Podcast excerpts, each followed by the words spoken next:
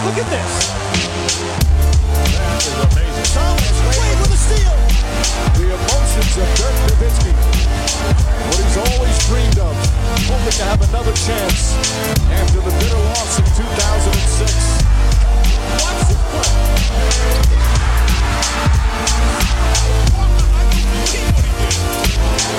That is amazing.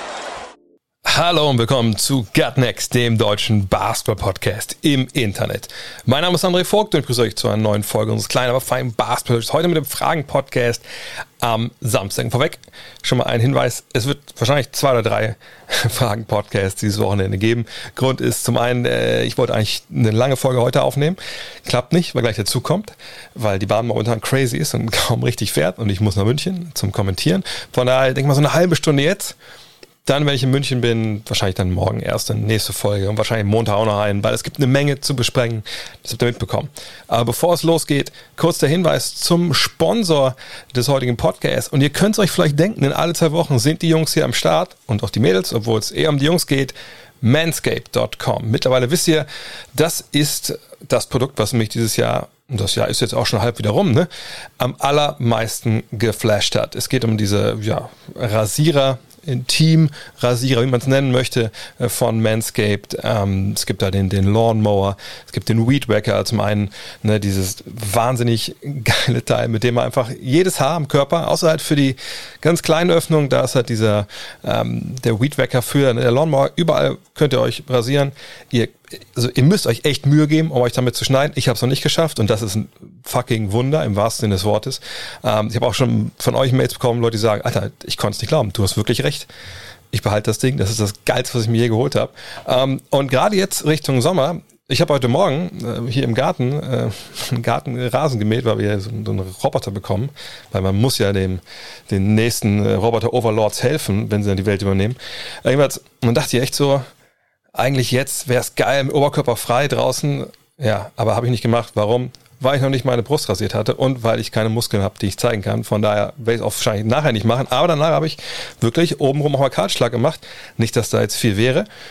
Aber das Ding ist echt der Hammer. Und es gibt da echt eine, eine, geile Story, die mir dann eingefallen ist, die ich ganz kurz erzählen wollte. Ich hatte mal einen Mitspieler in Wolfenbüttel in der zweiten Liga. Wenn er das hört, wird er wissen, wer er ist. 2,17 Meter groß, das ist vielleicht schon zu weiter Hinweis. Aber egal. Der hat echt, als ich Rookie war, sich halt, weil er relativ harte Oberkörperbehaarung hatte, hat er sich halt wirklich mal, als ihm rasiert in der Dusche, vielleicht kennt man das ja auch bei anderen Teams, was eh schon ekelhaft genug ist. Und dann aber was mir, dass ich immer mal geduscht habe und er so dreht sich um und sagt, ey Dre, guck mal. Und ich drehe mich um und da hat er sich halt vorher wochenlang nicht rasiert und hat sich dann Natürlich damals noch nicht so cool mit äh, einem, einem Lawnmower äh, von Manscape, aber er hat sich halt eine Krawatte aus Haaren stehen lassen. Nur so quasi bis zum Bauchnabel. Werde ich nie vergessen. Und da war es auch, war so meine Unschuld als Basketball-Rookie geschehen. Danach, ja. Danach gibt es andere Geschichten, aber die kann ich Ihnen nicht erzählen. Äh, jedenfalls, wenn ihr denkt, stimmt, das ist eine gute Idee, jetzt mal Richtung Sommer auch mal Haare weg, egal wo, unten, oben, zwischendrin manscape.com und mit dem Code NEXT, N-E-X-X-T, nur NEXT, kein GUT, NEXT, kriegt ihr 20%, Shipping ist sowieso umsonst. Ähm, jetzt gibt's auch gerade äh, so eine Special äh, Offer, kriegt ihr zwei Geschenke nochmal, eine, eine Travel Bag, die normal so 39, glaube ich, Euro, Dollar kostet und ein paar Boxershorts, die dafür gemacht sind, dass man sich keinen Wolf läuft. Und auch das ist eine gute Erfindung, ganz ehrlich. Von daher, manscape.com. Danke Manscape, danke euch und tut einfach euren euren besten beiden Freunden was Gutes. Können es gebrauchen. Gerade im Sommer. Aber kommen wir zu euren Fragen. Und da hat sich einiges aufgestaubt. Wie gesagt, ich habe mich erstmal jetzt auf die Hauptthemen äh, beschränkt. Ich denke, das wird so eine halbe Stunde, wie gesagt, dauern. Ähm, und natürlich geht es vor allem um die LA Lakers. Und das ist wirklich der Name jetzt hier von dem Twitter-Account. Der hässliche Zwillingsbruder von Bruno Mars fragt, kann man jetzt sagen, dass die kurze Offseason nach der Bubble ein Fehler der NBA war? Man nehme die vier Conference-Finalisten aus der Bubble, Denver, Boston, Lakers, Heat, viel mit Verletzungen der Stars zu kämpfen und hinter den Erwartungen zurückgeblieben. Mit Murray, Brown, AD fallen bei drei Viertel der Teams jeweils die zweitbesten Spieler lange aus. Ich weiß, dass aus finanzieller Sicht der Start im Dezember relativ alternativlos war, aber eventuell hätte man zum Beispiel einen größeren Kader erlauben können für die Saison oder doch im Januar erst starten. Dass man sicherlich äh, später hätte starten können, ähm, schon mit weniger Spielen dann und äh, hätte man das Finanzielle halt hingenommen, wäre eine Option gewesen, die man hätte wählen können, hätte Geld gekostet, hat man aber nicht. So, ähm, natürlich ist man schnell dabei zu denken, ja gut, das ist der Grund dafür, warum wir viele Verletzungen gesehen haben, gerade eben relativ prominente Verletzungen. Aber wenn man sich mal die Zahlen anschaut, wie viele Verletzungen es wirklich gab dieses Jahr und das mal so, so durchrechnet, ich habe das letztens, ich weiß gar nicht, ähm, wo genau ich das gesehen habe. Jedenfalls ähm, habe ich da eine Aufstellung gesehen, wo, wo stand, dass am Ende des Tages es nicht viel mehr, also nicht mehr Verletzungen gibt insgesamt dieses Jahr als in der 82-Spiele-Saison. Auch da natürlich so schon angepasst auf die Anzahl der Spiele. Ähm, nur es hat natürlich viele prominente Leute getroffen. Das war aber in den vergangenen Jahren auch schon so. Ähm, kann man jetzt dadurch ausschließen, dass bestimmte Verletzungen passiert sind, weil Spieler äh, überlastet waren, übermüdet waren ähm, und sich deshalb ja, im Endeffekt mal falsch bewegt haben etc. Natürlich nicht. Ich würde jetzt aber auch nicht sagen wollen, dass Denver, Boston, die Lakers und die Heat so früh die Segel streichen mussten, weil sie Verletzungen hatten, also wenn wir jetzt mal alle uns anschauen, ähm, oder eine, jetzt keine Chance hatten oder so. Denver, Jamal Murray hat einen Kreuzbandriss erlitten, äh, ja, das passiert. Wie gesagt, kann sein, dass es ähm, Müdigkeit ist, weiß ich nicht. Bei Jalen Brown, ja, ne, das ist auch eine Verletzung, wo man sagen könnte, könnte Müdigkeit zusammenhängen. AD, diese Entzündung da erst ähm, hinten nach Hillesferse, jetzt am Ende diese Zerrung. Ja, kann sein. Das gilt eigentlich für alles. Kann sein. Ne? Miami hatte eine schwere Saison mit Covid. Ähm, aber ganz ehrlich, mir fehlt da die Evidenz. Also mir fehlt wirklich äh, irgendwie ein Beweis, wo ich sagen kann, ja, okay, es ist so. Ähm, sind die Teams vielleicht mental nicht bei 100 Prozent gewesen? So, ja, das kann ja alles sein. Das kann wirklich alles sein. Aber ähm, ist es dann ein großer Unterschied zu den Teams, die eine Runde vorher ausgeschieden sind und die dann quasi eine Woche weniger Basketball gespielt haben? Oder sehen wir die eigentlich jetzt auf einem anderen Niveau. Also genauso kann man ja sagen, ja gut, Boston, da müssen wir uns nichts vormachen. Die, die Bank ist, ist eine Katastrophe. Ähm, äh, Kemba Walker ist eigentlich, ehrlich gesagt, in zwei von drei Spielen eine Katastrophe, wie das Geld, was er verdient. Das ist eigentlich keine Mannschaft, von der man erwarten konnte, dass die irgendwie äh, was gewinnen. Miami hat vergangenes Jahr natürlich äh, grandiosen Basketball gespielt, ähm, aber man da sieht, wie ein Tyler Hero das ganze Jahr äh, nicht wirklich reingekommen ist und auch in den Playoffs nicht wirklich dabei war, man dann sieht, äh, ja, wie schlecht sie auch schon, was gespielt haben im Angriff, ja, einfach Sachen nicht getroffen haben. Das ist einfach auch Basketball. Ne? Wie gesagt, man kann das alles darauf zurückführen, wenn man will, aber mir fehlt wirklich der Beweis dazu. Und was die Lakers angeht, ich denke, wir können jetzt nach dieser Serie auch irgendwo sagen, dass diese Mannschaft, dieser Kader in vielen Bereichen einfach nicht gut zusammengepasst hat. Vor allem, wenn wir überlegen, und ich glaube, die Lakers sind ja auch so ein bisschen das ausschlaggebende Argument jetzt hier, ähm, überlegen, wie dieser Kader auch umgebaut wurde im Sommer. Und da waren ja viele Leute dabei, die entweder gar nicht in der Bubble dabei waren oder eben vielleicht auch nicht so äh, beansprucht wurden, wie, wie die Lakers, die vergangenes Jahr schon gespielt haben. Da muss man sagen, ja, puh, vielleicht war es einfach auch ein, auch ein Kader, der nicht gut zusammengepasst hat, äh, sicherlich gab es da die Verletzungen, aber die Verletzungen zum Beispiel von LeBron, ihm springt einer ins Bein. Also ich glaube, da kannst du das ganze Jahr vorher kein Basketball gespielt haben, verletzt du dich trotzdem. Also ne, ich, ich würde das nicht unterschreiben wollen. Man kann das sicherlich nicht beweisen, dass es nicht so ist, aber mir fehlt da, wie gesagt, wirklich die Evidenz, dass ich sagen würde, ja klar, das lässt sich darauf zurückführen. Ich würde einfach sagen, dass, ne, also gerade die Lakers einfach keinen guten Basketball gespielt haben. Punkt. Clint fragt, Hot Take, das sind meine liebsten Takes. Sind die Lakers Bubble Frauds? Und eine ernsthafte Frage hinterher, ist LeBron ein schlechter Leader auf dem Feld oder sogar ein Schönwetterspieler?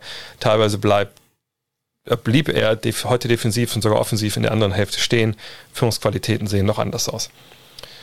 Stell mal die Bubble Frauds Frage vorweg. Ähm, nein, also nochmal, ich glaube, das ist so eine Geschichte, das existiert wirklich nur im Internet äh, zu sagen, ah ja, guck mal, in der Bubble, da waren die geil, eigentlich ging es immer um die Heat und woanders sind die halt nicht geil. Wenn man ehrlich sagen muss, ist das Team, Lakers Team vom vergangenen Jahr, äh, vielleicht mit diesem Jahr ja, einfach auf vielen Positionen verändert wurde und eigentlich auch verbessert wurde, wenn man ehrlich ist, auf dem Papier, ähm, dann hat das eigentlich mit der Bubble nichts mehr zu tun. Miami, ne, da kann man sicher diskutieren, hat das denen ja vergangenes Jahr vielleicht gut getan, so eng zusammen zu sein, etc. pp.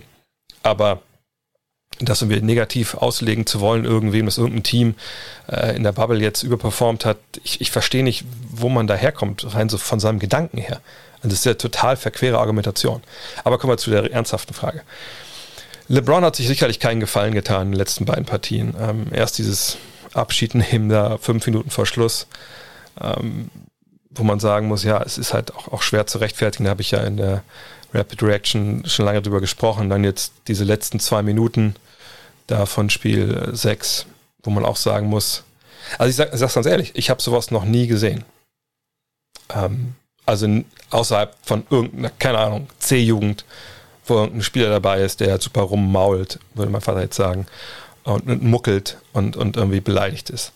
Ich habe sowas im Profisport wirklich noch nie erlebt, also Profibasketball noch nie erlebt.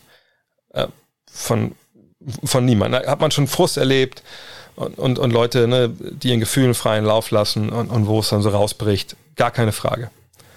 Aber das ein absolut, und wie gesagt, das ist meiner Meinung nach ist einer der größten aller Zeiten, ja, ob es jetzt Top 1, Top 2, Top 3 ist, das kann jeder für sich selber entscheiden. Aber einer der besten Spieler aller Zeiten. Der dominante Spieler seiner Generation. Das Gesicht der NBA momentan. Dass der, dass so ein Spieler von so einem Kaliber äh, sich so gehen lässt, das, da gibt es genug Leute, das sehe ich ja auf Social Media, die das entschuldigen und sagen, die anderen sind alle Trash ähm, und da hätte ich auch so gemacht und so.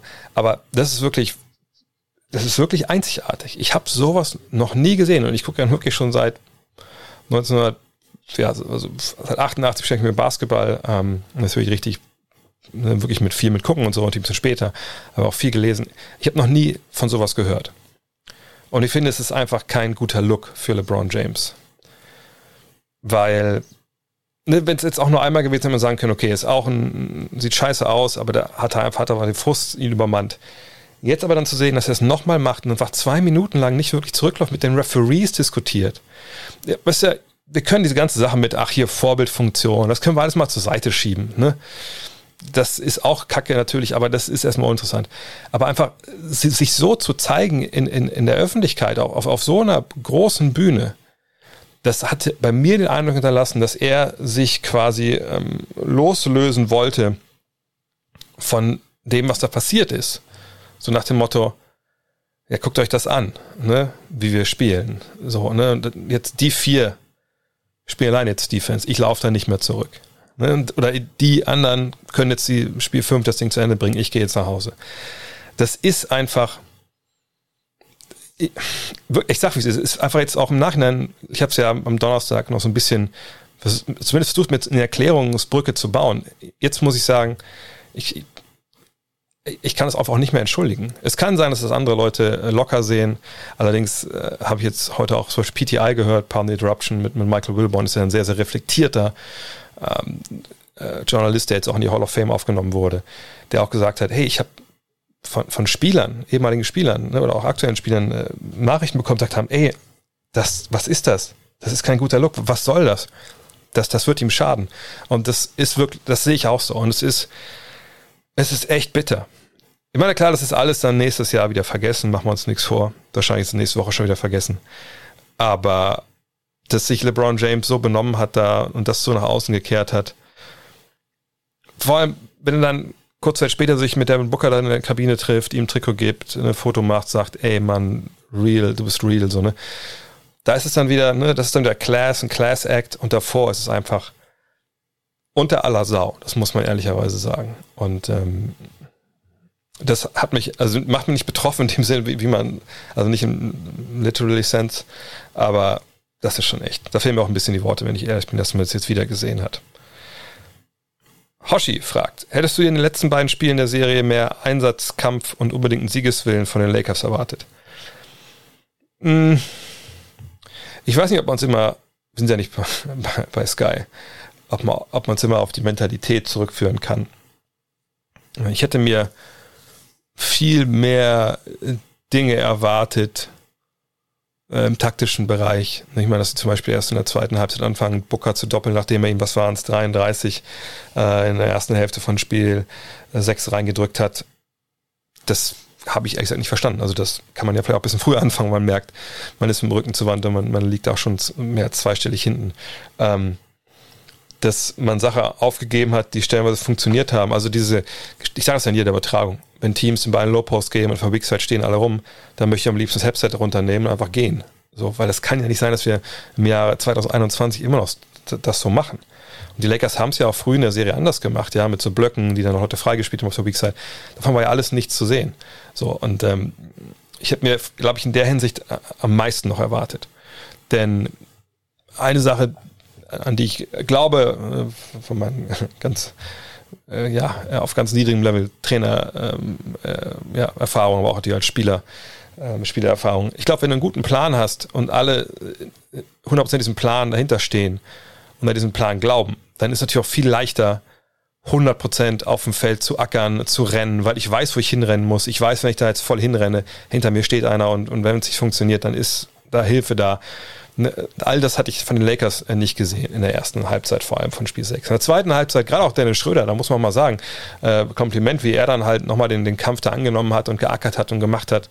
Ähm, sagt das Doppeln, glaube ich, hat dem Team auch gut getan, weil es so ein bisschen sie aus so einer leichten Lethargie, das heißt leicht, aus einer richtigen Lethargie der ersten Halbzeit rausgerissen hat. Ähm, aber wenn du dann halt hinten liegst, äh, es läuft nicht. Ich glaube auch, ne, dieses Verhalten von LeBron, ich will ihm jetzt nicht die Schuld daran geben, dass der Rest der Mannschaft vielleicht nicht bei 100 Prozent Einsatz war zwischendurch. Aber ne, wenn du natürlich jemanden wie ihn siehst, der am Tag vorher oder am Spiel vorher sich sowas leistet, und sicherlich wird das ja nicht nur auf diese Situation beschränkt gewesen sein, dass er seinen, seinen Mitspielern zu verstehen gegeben hat, dass dass ihm das nicht reicht oder dass er irgendwie da alles nicht so geil findet, wie es gerade läuft. Das wird sicherlich auch verbalisiert worden sein und dass dann irgendwann vielleicht auch, auch, auch keinen Bock hat. Das ist, glaube ich, auch nur menschlich. Ähm, es war eine Shitshow von den Lakers in den letzten beiden Partien, muss man ganz klar sagen. Und äh, ich glaube, kein Einsatzkampf, Siegeswillen, ja, natürlich, immer erwarten. Aber wenn man gesehen hat, wo da die Probleme lagen, auch gerade bei LeBron, dann muss man sagen, dann fing das wahrscheinlich schon viel, viel früher an. Klim Bim Tim fragt, Erste Erstrundenpleite in 18 Jahren NBA. Erstes Mal Non-Finals-Niederlage seit 2010. Erstes Mal Playoff-Loss seit 2014 gegen ein anderes Team als die Warriors. Schlechteste Stats in einer Playoff-Serie seit 2016. Ist die LeBron James-Ära in der NBA vorbei? Diese Frage kam in, in ähnlichen, also in verschiedenen Variationen bestimmt 30 Mal. Ähm, und ich, ich tue ein bisschen schwer es zu beantworten. Auf der einen Seite muss man natürlich gucken, okay, wie definieren wir jetzt diese LBJ-Ära. Also das ist die Ära, wo er der beste Spieler der ähm, NBA ist. Dann müssen wir sagen, ich glaube, die Ära ist wahrscheinlich schon vergangenes Jahr vorbei gewesen. Ne, so gut er war, ich glaube, ich hätte letztes Jahr nicht unbedingt als ultimativ besten Spieler der NBA äh, bezeichnet als einer ne, der, der, der größte Sieger oder der beste Winner der NBA gerade, ne, als einer, der, den du willst, ein Playoff-Team anführt in die richtige Serie oder in die Finals-Serie. Ja, das sicherlich. Aber so bester Spieler, das ist für mich nochmal vielleicht ein bisschen was anderes. Ähm, das war er natürlich lange, aber ich glaube letztes Jahr dann schon nicht mehr. Aber so würde ich die Ära LeBron James nicht definieren wollen, wenn ich ehrlich bin. Ähm, man kann ja auch mal ein bisschen in die Geschichte schauen. War denn Tim Duncans Ära vorbei? Als, also, als äh, nicht mehr, als nicht mehr in den Finals standen. Ich merke, er war nicht so dominant wie, äh, wie LeBron das war, aber LeBrons Dominanz ist natürlich auch eine komplette Ausnahmeerscheinung. Ich denke, seit Bill Russell und irgendwelchen anderen Celtics hatten wir sowas ja nicht mehr, dass jemand so oft in den Finals war. Ähm, nee, ich würde sagen, die Ära ist nicht vorbei. Er ist immer noch ein Spieler, hat er auch in Spiel 6 zumindest statistisch gezeigt, der auf der Bühne noch richtig auflegen kann. Nur man muss eben sehen, was er kann, was er vielleicht nicht mehr so gut kann wie früher und wo die Limits sind. Und ich glaube, das hat die Serie gegen Phoenix auch ganz gut gezeigt. Also die Zeiten, wo er in Low Post gehen konnte in so einer Serie und sagen konnte, okay, also jetzt irgendwie klappt, alles andere klappt nicht. Jetzt gehe ich einfach eins gegen eins, wenn Hilfe kommt, kriegen wir einen freien Dreier oder wenn das einfach äh, ne, ohne Hilfe von Schatten geht, dann mache ich dann einen Korb mit And One vielleicht auch. Ähm, und ich, ich kann Matchup handen und kann gegen den kleinen Guard zum Korb powern, egal ob der hinter einem Shotblocker steht oder nicht. Das muss man sagen, das geht nicht mehr so wie früher. Und das ist ja auch keine glaube ich, ketzerische oder revolutionäre Aussage. Das sieht ja ein Blinder. Und der Mann ist 36. Also ne, nur weil er es noch mit 34 oder 33 ganz gut gemacht hat, heißt ja nicht, dass das für immer so sein wird. Ähm, die LeBron-Ära ist vorbei in dem Sinn, dass er, wenn er alleine ist, ähm, kann er ein Team nicht bis in die Finals tragen. Hatte er in seinen Finals-Trips auch nicht immer gemacht. Sicherlich ne, gab es da zwischendurch mal Geschichten, wo er das machen musste bei Cleveland die allerersten Cleveland Finals natürlich, als er alleine da stand, ohne Kyrie und ohne Love, hat er sich natürlich auch da äh, gegen gestemmt, wie kein anderer Spieler wahrscheinlich vor ihm. Ähm, und das ist vorbei. Aber kann er immer noch der zentrale Spieler, ich sage bewusst nicht bester, aber der zentrale Spieler eines Meisterschaftsteams sein? Ja, da gehe ich von aus und will auch einfach mal denken, dass er dieses Jahr wie gesagt, lange verletzt war, lange ausgefallen ist, ähm, dass die Verletzung ihn sicherlich auch noch behindert hat, ein Stück weit ähm, in den Playoffs, dann muss man davon ausgehen können, dass wenn er einem Team anführt, mit einem Spieler wie Anthony Davis, und die beiden sind jetzt ja erstmal auch verbunden vertraglich, sagen wir mit den Lakers, dann ist es weiterhin so, dass er eine Gefahr ist für den Rest der Liga, wenn man es darum geht, äh, wer wird eigentlich Meister. Von daher würde ich sagen, nicht sagen, dass die LBJ-Ära vorbei ist. Ähm, natürlich ist immer dieser Vergleich der mit Jordan, der mitschwingt, der, als er angefangen hat, mal Finals zu gewinnen, dann ja auch nicht irgendwann vorher ausgeschieden ist. Allerdings war er zwischendurch auch zwei Jahre weg. Ich kann mir jetzt nicht, nicht erinnern, dass LeBron mal zwei Jahre weg war zwischendurch. Also von daher, nee, die Ära ist, Ära ist nicht vorbei. Es sei denn, man hat wirklich, im, es sei denn, ihr habt im Kopf oder du hast im Kopf noch LBJ als besten Spieler der Liga, der bei jedem Zweifler haben ist, dann muss man sagen, ja gut, wenn du das noch hast, dann ist vielleicht das jetzt spätestens der Moment, wo man sagt, nee, das, das ist er nicht mehr. Ähm, und Moin fragt hier, war es jetzt endgültig, war es endgültig mit der LeBron-Herrschaft als bester Spieler der Welt? Nee, das war schon vorher vorbei. Ähm, wie gesagt, habe ich ja gerade schon, glaube ich, mit erklärt. Yannick fragt, glaubst du, Frank Vogel ist auf dem Hot Seat durch das Aus und den mangelnden offensiven Gameplan in der Serie? Ich würde ihn nicht mal wegen dem mangelnden offensiven Gameplan in der Serie ähm, in Frage stellen, sondern eher wegen der, der, defensiven Gameplan, denn da war einiges im Argen. Ähm, ich kann mir vorstellen, dass er auf dem Hot Seat ist. Auf der anderen Seite ist es natürlich auch so, dass man sagen muss, gut, vergangenes Jahr haben die da einen verdammt guten Job gemacht und sind Meister geworden. Und jetzt in einem Jahr, wo LeBron angeschlagen ist, wo AD fehlt, scheidest du in der ersten Runde aus.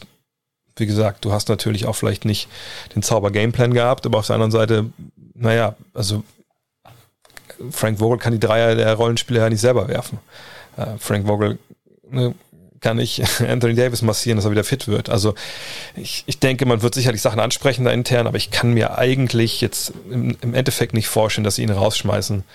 Ich glaube, dafür hat er zu viel Kredit da durch die Championship. Ähm, und wenn man eine Frage stellen sollte Richtung äh, ja, Personal, was nicht spielt, muss man vielleicht mal bei Rob Pelinka erstmal fragen, okay, was waren das eigentlich für Ideen, die wir da im Sommer hatten?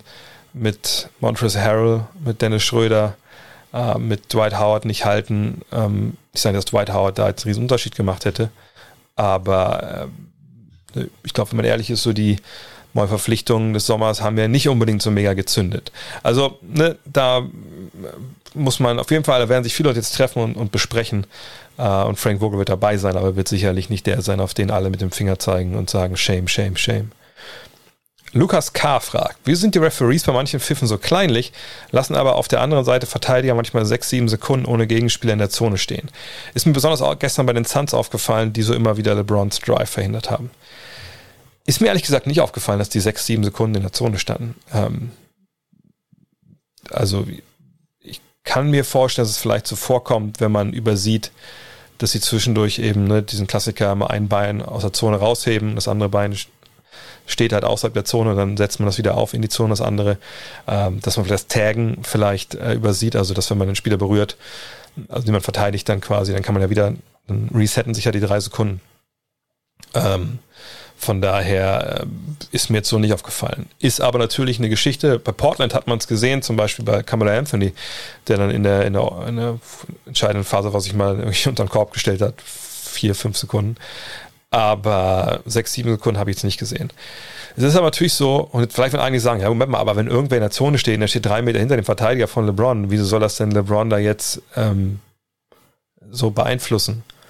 naja, du guckst ja, wenn du ein guter Basketballer bist, an deinem Spieler vorbei, der dich verteidigt. Also, dass der vor dir steht, das weißt du ja. Also, das kriegst du mit. Aber du musst natürlich, sag, wenn du richtig gut bist, analysieren, okay, wo kommt dahinter jetzt die Hilfe, wenn ich an dem vorbeigehe. Also, ne, das hilft dir ja in dem Fall zu erkennen, wo kann ich denn den Ball dann schnell hinpassen ähm, oder kann überhaupt die Hilfe rechtzeitig kommen oder gehe ich lieber links, gehe ich lieber rechts vorbei. Das sind so, so Geschichten, ne, das wird ja dann vor dem Drive analysiert und dann halt dementsprechend entschieden. Und wenn du dann jemanden da stehen siehst schon, dann denkst du, okay, da ist vielleicht lieber nicht oder du nimmst den Drive auch vielleicht gar nicht. Allerdings muss man auch sagen, gerade bei LeBron, ich sag mal so, vielleicht ist es euch schon mal aufgefallen, ist aber LeBron ist jemand, der durchaus äh, aus seinem Herzen keine Mördergrube macht, wenn es darum geht, dass er, dass ein Referee die eine oder andere Sache vielleicht mal pfeifen sollte. Sprich, LeBron kennt natürlich auch die drei Sekunden Regel in der Defense. Und es ist ja auch eine Regel, die er äh, nutzt, um halt ne, Spieler zu manipulieren, Teams zu manipulieren. Was meine ich damit? Er ist ja jemand, der schaut, im Kopf mitzählt, oh, da steht eine Zone, 21, 22, 3 und dann zieht er weil er weiß, der Verteidiger muss jetzt raus oder er wartet sogar, bis der Verteidiger einen Schritt raus macht und dann greift er an. So, von daher, ich habe das ehrlich gesagt nicht so wahrgenommen. Ähm, aber wenn ihr das sehen, wenn Lukas, wenn du das sehen hast, schickt mir das gerne mal durch.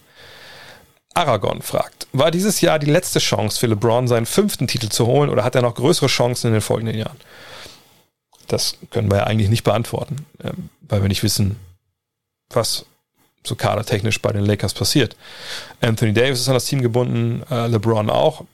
Dieses Jahr gibt es eine Menge Free Agents, da kommen wir gleich noch zu. Ähm, und die Frage, die man natürlich jetzt ein bisschen hat, ist, ja, wer ist denn dann nächstes Jahr der, der Supporting Cast? Und das wissen wir natürlich nicht. Ne? Also woher ja auch. Ähm, ne, der sagt, da ist eine Menge im Flux, vor allem Dennis Schröder, zu dem wir gleich noch kommen. Ähm, aber ist es jetzt für LeBron äh, die beste Chance?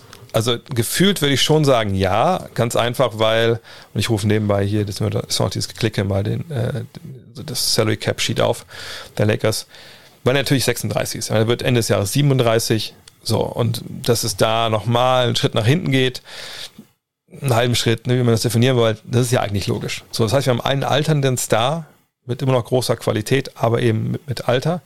Und wir haben einen jüngeren Star der an sein bestes Jahr geht, ne, oder in seinen besten Jahren ist, Anthony Davis, der aber Probleme gehabt, gesund zu bleiben. Das war jetzt nie erst nach der Bubble so, das war ja bisher auch schon in seiner Karriere immer so. Dann hast du noch einen KCP, der noch Vertrag hat, Kai Kusma hat Vertrag, ähm, Marc Gasol hat Vertrag und alles andere ist entweder Spieleroption, Montrezl Harrell wird er wahrscheinlich nicht ziehen, denke ich, äh, oder Free Agents oder nicht garantiert Alfonso McKinney. Von daher ähm, ist da eine Menge Spiel, aber die Lakers sind ja eigentlich äh, so schon mit den 41 Millionen von LeBron, mit den 35 Millionen von äh, AD, von den 13 Millionen äh, von äh, Caldwell Pope und den 13 Millionen von Kuzma plus knapp 3 Millionen von äh, dem Kollegen äh, Gasol. Sind sie bei, was wir, 40, 76, 89, 99, 102, 106 Millionen Dollar, die sie eh schon ausgeben. So, das wird, da wird am Salary Cap, selbst wenn sie alle anderen entlassen, da wird nicht mehr viel Platz übrig bleiben für irgendwen. Heißt, du bist über dem Cap, du hast dann diese, diese Mid-Level-Exceptions, die es da so gibt, ähm, aber damit kriegst du natürlich keinen dritten Star. So. Von daher, ich denke, die Chancen werden nicht besser werden, sondern wenn man jetzt vom Status Quo mal ausgeht, eher, eher, eher schlechter. Aber wissen wir jetzt, ob sich ein paar Veteranen mit auslaufenden Verträgen, die Bock haben und die viel besser, die gut reinpassen, äh, bieten die sich jetzt an für, für kleines Geld. Er kommt ein Kyle Lowry für, für einen Minimalvertrag oder für einen Mid-Level Exception. Wissen wir natürlich alles nicht.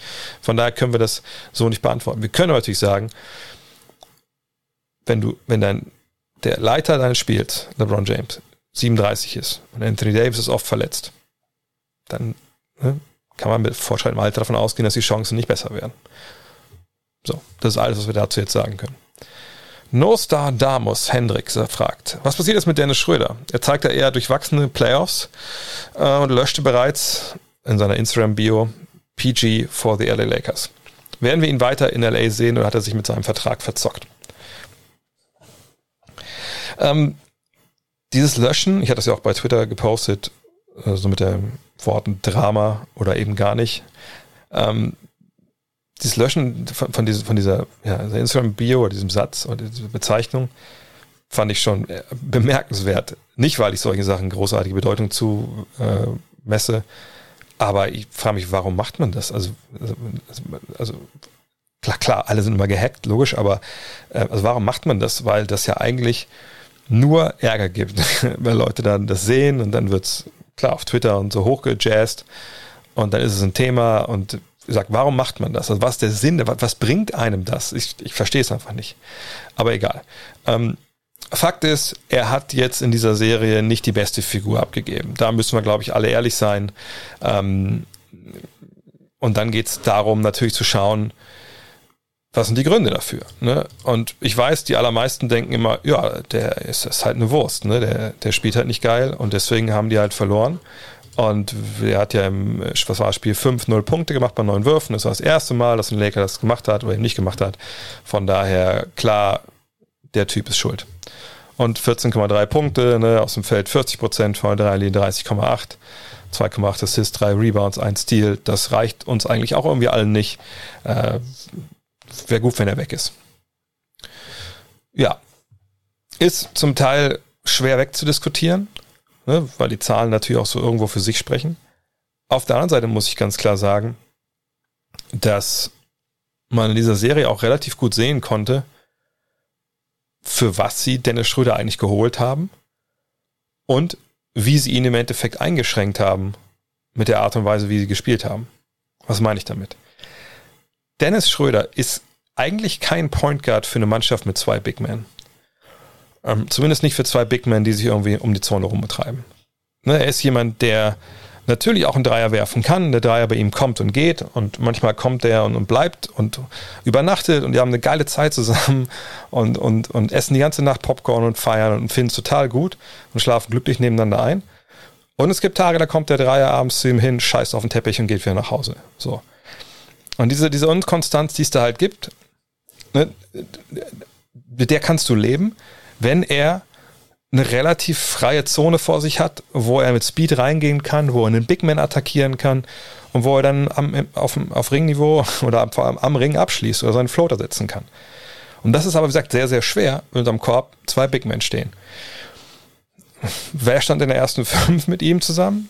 Ja, AD und äh, Drummond.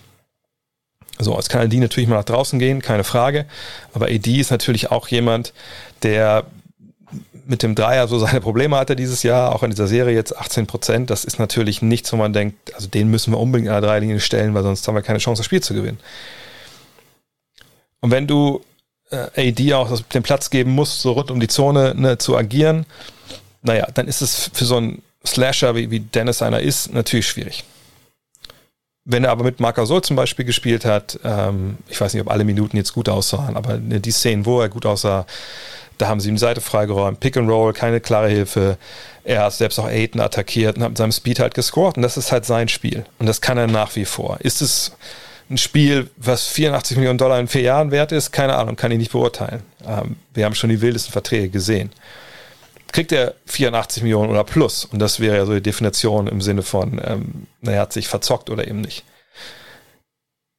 Ich kann es mir ehrlich gesagt auf der einen Seite schwer vorstellen, dass er das Geld bekommt. Auf der anderen Seite, da hat sich ja nichts dran geändert, nur weil jetzt diese Playoff-Serie mies war. Die ähm, Lakers haben ja keine so richtig große Alternative. Nochmal, ja, sie liegen quasi schon im Salary Cap. Heißt, wenn sie alle abstoßen würden, alle Free Agents, ne, die jetzt, die sie halt ähm, nicht halten, also alle, alle, die sie jetzt haben, Schröder, Matthews, Caruso, Dudley, Morris, Taylor Horton, Tucker, Drummond, McLemore, wenn wir bei allen sagen würden, ja, ihr seid alle schuld, bitte geht dann, wie gesagt, liegen sie trotzdem quasi schon am, über dem Salary Cap. Und also kriegst du dann einen wie Dennis Schröder. Kriegst du dann einen wie Taylor Horton Tucker, kriegst du einen wie Andre Drummond. Wahrscheinlich wird das eher schwierig. So. Ähm, kann man sich jetzt einigen auf ein, auf ein Gehalt, was für die Lakers auch, auch, auch, auch ähm, ja, erklärbar ist? Das ist eine gute Frage. Wer grätscht da jetzt rein? Die Knicks werden genannt, etc. pp. Aber zahlen die denn ne, dir vier Jahre und 84 oder eben mehr, äh, ich weiß gar nicht, ob die auch mehr zahlen können, wenn ich ehrlich bin, äh, das wird eine ganz, ganz spannende Frage sein für, für, für seine Offseason, die jetzt kommt. Ähm, und ehrlich gesagt, kann ich das ganz schwer beantworten, ob, ob er dieses Geld bekommt oder nicht. Eigentlich sagt alles in mir, nein, natürlich kriegt er das Geld nicht. Aber auf der anderen Seite ist es die NBA und da haben wir von solchen Verträgen schon eine Menge gesehen. Lugo fragt, welche Optionen haben die Lakers aus deiner Sicht im Sommer, um ihr Team zu verstärken? Brauchen sie einen dritten Star? Achso, und vielleicht nochmal mit zu Schröder. Ich denke, wenn du heute fragst, hey, hättest du lieber die 84 Millionen über vier Jahre jetzt schon äh, sicher, würde wahrscheinlich sagen, ja, ja, klar. Aber egal. Ähm, die Lakers Option, ich habe schon angesprochen, schwierig. Ich kann mir auch vorstellen, dass Lakers-Fans natürlich über einen dritten Star fabulieren, nur ich wüsste ehrlich gesagt nicht, in welcher Realität das äh, Endeffekt funktionieren soll. Ähm, ich denke wirklich, dass, dass die Lakers, wenn sie irgendwas hinbekommen, dann eher sowas mit, mit Kyle Lowry oder so, ne, so einen eigentlich noch geilen Typen, der dann für ganz kleines Geld spielt. Ansonsten sehe ich keine Chance, einen Star zu holen. Denn wen willst du denn traden? Taylor Horton Tucker und Schröder? Kuzma? Also ich glaube nicht, dass es da Begehrlichkeiten gibt, die den dritten Star bringen. Also da sehe ich, sehe ich gar nichts. Leon Bernhard, und das letzte Frage für heute, jetzt muss zum Zug. Wie beeinflusst das Ausscheiden der Lakers die deutsche Olympia-Quali? Das ist eine sehr spannende Frage, habe ich gestern auch schon kurz angerissen in einem Tweet. Ähm, Daniel Theiss hat schon abgesagt, also er Harten schon abgesagt, ähm, weil beide auch Free Agents sind. Also Hartenstein, glaube ich, kann ja noch Spieloption ziehen. Schröders äh, ebenfalls Free Agent. Ich kann mir vorstellen, dass Dennis Schröder nicht spielt. Er hat zwar gesagt, ne, wenn ich fit bin und so, will ich immer helfen, jetzt eine Mannschaft nach oben zu bringen.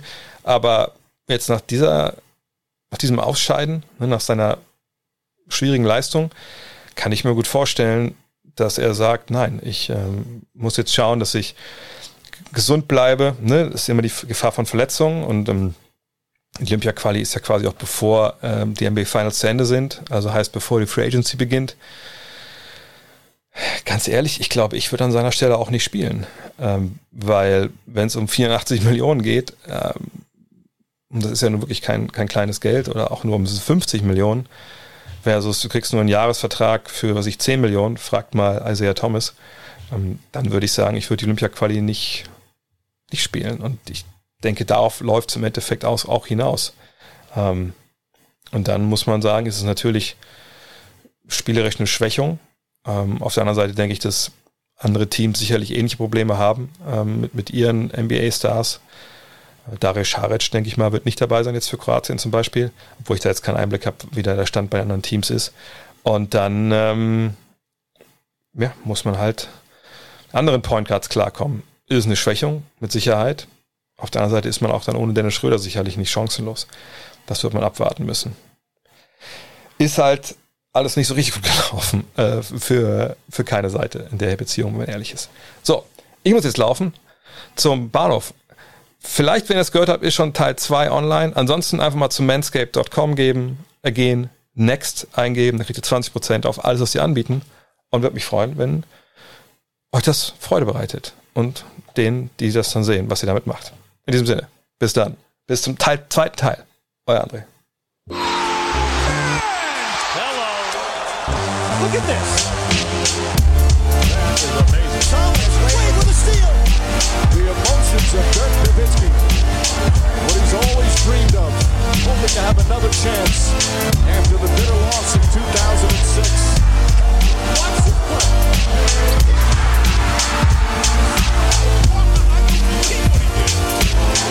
That is amazing.